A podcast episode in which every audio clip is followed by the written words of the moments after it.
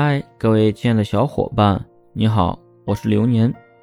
本期节目和大家分享的是，分手后被拉黑该怎么正确挽回。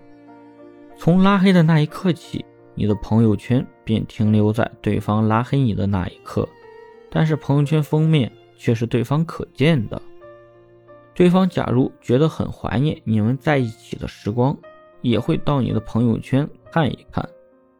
虽然你的朋友圈新发布的内容对方再也看不见，但是你可以借助朋友圈封面来向对方透露自己的近况。最近岁月静好，最近去旅行了，最近增加了新的爱好，告诉对方你已经在改变自己了。除了朋友圈的封面，还有其他社交软件。除了以上的办法，你还可以记住你们的共同好友。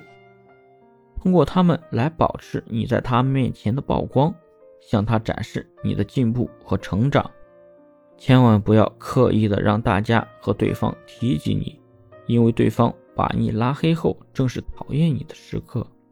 这个时候经常听到你的名字，只会让对方觉得你阴魂不散，徒增厌恶。